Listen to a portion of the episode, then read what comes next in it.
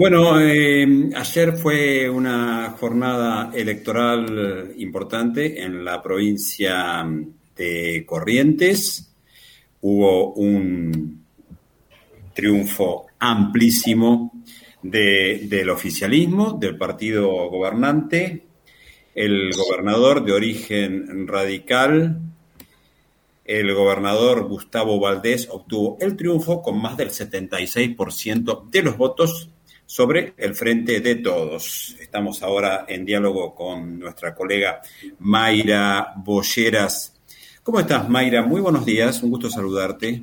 ¿Qué tal? Muy buenos días, gracias por, por hablarme. La primera, una de las primeras veces que logramos vernos, porque solemos hablar. Es verdad. A través buenos días, Mayra, bienvenida. ¿Qué tal? ¿Cómo están? Muy bien, muy bien. ¿Cómo están por allá? ¿Qué, qué nos podés contar de lo que sucedió ayer? Bueno, este, una jornada electoral este, en la que en primer lugar eh, me gustaría destacar este, lo ejemplificadora que fue eh, la elección correntina, porque es una de las primeras provincias que tuvo la posibilidad de tener cargos este, ejecutivos a la hora de elegir. Recordemos que ya hubo algunas este, elecciones en este contexto de pandemia de Jujuy, de Misiones, pero en este caso Corrientes tuvo la oportunidad de elegir no solamente gobernador, vicegobernador, sino también intendente en 57 localidades, incluida la capital. Entonces era una elección muy importante. Este, estaba como el temor ahí de si la gente, por esta cuestión de pandemia, iba a tratar de esquivarle al bulto de ir a, votar eh, y esto realmente no sucedió. Hubo protocolo sanitario en cada una de las escuelas, se habilitaron muchas más escuelas este, para que la gente pueda sufragar eh, y la gente concurrió ampliamente a las urnas. Hubo un porcentaje de más del 75% de correntinos y correntinas que fueron a votar. Entonces eso me parece importante, sobre todo de cara a las pasos que se nos vienen ahora. Claro este, y, en ese, sentido te quiero preguntar, en ese sentido te quiero preguntar, ¿cómo, fue em, el, trámite de votar? ¿Fue muy complicado? Porque he visto algunas fotos de, largas filas. ¿Fue muy complicado por esto de, los protocolos? La cuestión es que las filas no podían ser dentro de las escuelas. Entonces el sistema era que las filas eran afuera de las escuelas eh, y uno guardaba la distancia eh, y te iban convocando, o sea, iban pasando de a cinco a las escuelas, después tenías una fila un poquito más corta para votar, pero la verdad es que en mi caso yo fui y no tardé más de 15 minutos. Ah, bien. Eh, en mi fila no había tanta gente y em, eh, venía uno de los organizadores de la Junta Electoral y preguntaba la mesa tanto, la mesa tanto de los de las mesas que no tenían tanta gente, entonces esas personas tenían prioridad. Y por supuesto, tenían prioridad los mayores de edad, las personas discapacitadas y embarazadas. Esas personas no hacían fila, estaban directamente. Después hubo un montón de recomendaciones que se realizaron. En ¿Y se las cumplían? ¿Esas recomendaciones, esas medidas preventivas, se cumplían? Y la gente, sobre todo la gente mayor, iba con su virome, con su alcohol en gel y con una tijera. Me parecía excelente eso, digamos. Mi mamá, por ejemplo, fue con su tijera este, y con alcohol en gel y, y una virome porque era la recomendación de que vos si podías que lleves tu propio alcohol en gel, que no este, hay una vieja costumbre de sellar la boleta con la lengua, bueno, eso por supuesto en este contexto de pandemia no se puede hacer y no está recomendado, se recomendaba poner la solapa adentro o si no utilizar el mismo alcohol en gel para mojarla, o sea, eh, todo esto la verdad que desde la Junta Electoral se hizo como una docencia bastante importante y nosotros desde los medios también para que mm, la gente un poco se concientice y la verdad que, que sucedió y que puede votar. Eso realmente es destacable.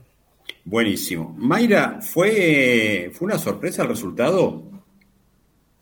Fue una sorpresa la magnitud del resultado. O sea, el resultado no era sorpresa porque se sabía que Eco Vamos Corrientes tenía una mayoría.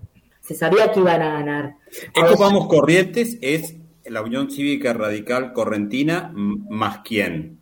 Bueno, este, la presentaron en el momento que la presentaron como la alianza con más partidos políticos de la historia.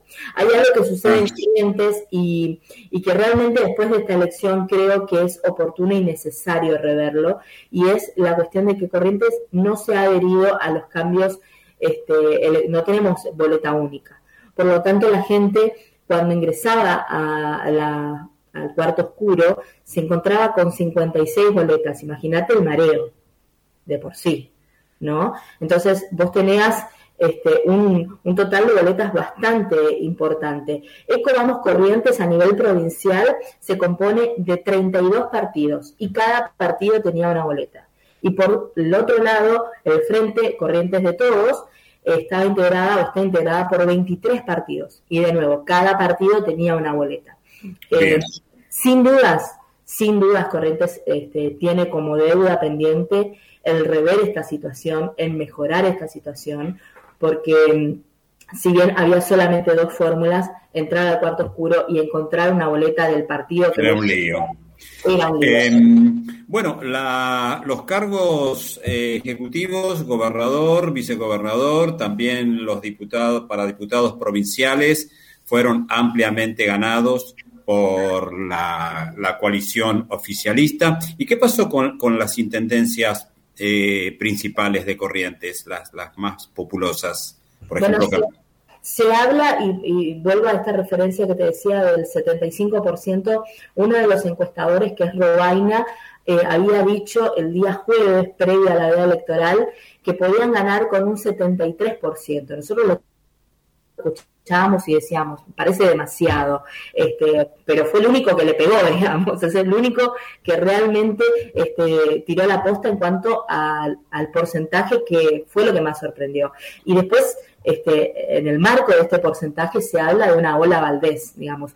No hubo candidato, por más fuerte que fuera, del frente de todos que le haya podido vencer realmente a esta fórmula este, que de alguna manera acarreó el voto de los intendentes o los candidatos a intendentes de las localidades. Te doy dos ejemplos puntuales, o tres, mejor dicho. En Bella Vista tenía del otro lado, en el frente de todos, a Nancy San. Nancy San que tuvo una muy buena gestión como intendente en su momento de Bellavista, es este, una legisladora y dirigente muy bien posicionada, de hecho, en su momento fue candidata a vicegobernadora junto con Camagüe Espíndola y no logró vencer a su contrincante. Tampoco sucedió lo mismo en Goya, donde está el conocido profesor Bassi, que también fue intendente de Goya, que tiene muy buena este, llegar hacia la gente eh, y no logró vencer al candidato oficialista. Y en Ituzaingó, la cuna del gobernador, la particularidad era que no había frente opositor, sino que el mismo oficialismo presentaba dos listas.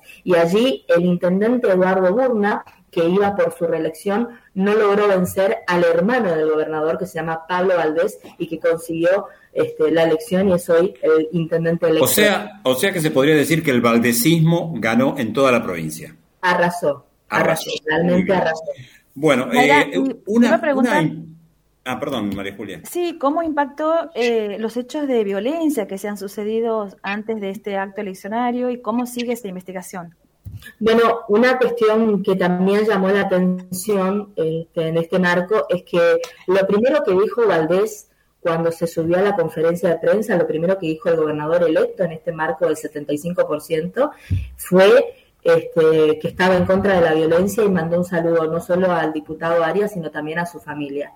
Ni el frente opositor lo hizo, digamos. Fabián Ríos y Martín Marro Nuevo no hablaron del caso. Sí lo habló una de las dirigentes, Patricia Rindel, pero digo, los candidatos importantes del eh, frente opositor eh, en sus discursos no hablaron de, la temática y sí lo hizo el gobernador de la provincia que a nosotros nos, parecía particular, eh, y cuento este dato como dato de color, el día del cierre de campaña, jueves a la noche, ocurre este incidente.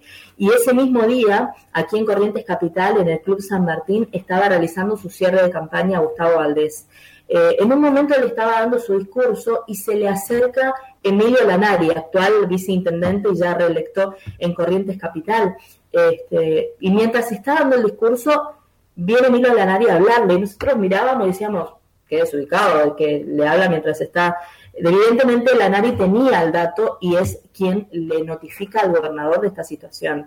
Termina ese cierre de campaña y eh, lo que nos dicen las fuentes oficiales es que el gobernador envía al mismo ministro de Seguridad y al ministro de Justicia hacia la localidad para resolver la situación. Creo que hay una preocupación de que este caso no esté ligado para nada con el gobierno y hay una preocupación de esclarecer y llevar tranquilidad a la gente. Desgraciadamente en Corrientes no es la primera vez que un acto de violencia y de bueno, particularmente un suicidio dudoso, este, manchó una elección en el año 2009 y creo que em, el mismo gobierno, este, la gente que asesora al gobernador, quieren desligarse por completo de esa situación que todavía queda muy marcada en la memoria colectiva del correctivo.